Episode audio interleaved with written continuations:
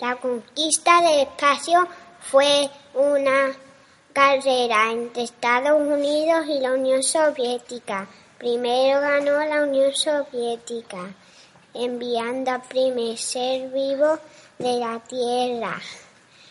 Fue, fue la perrita laica. Después enviaron al astronauta Yuri Gagarin, que orbitó la Tierra.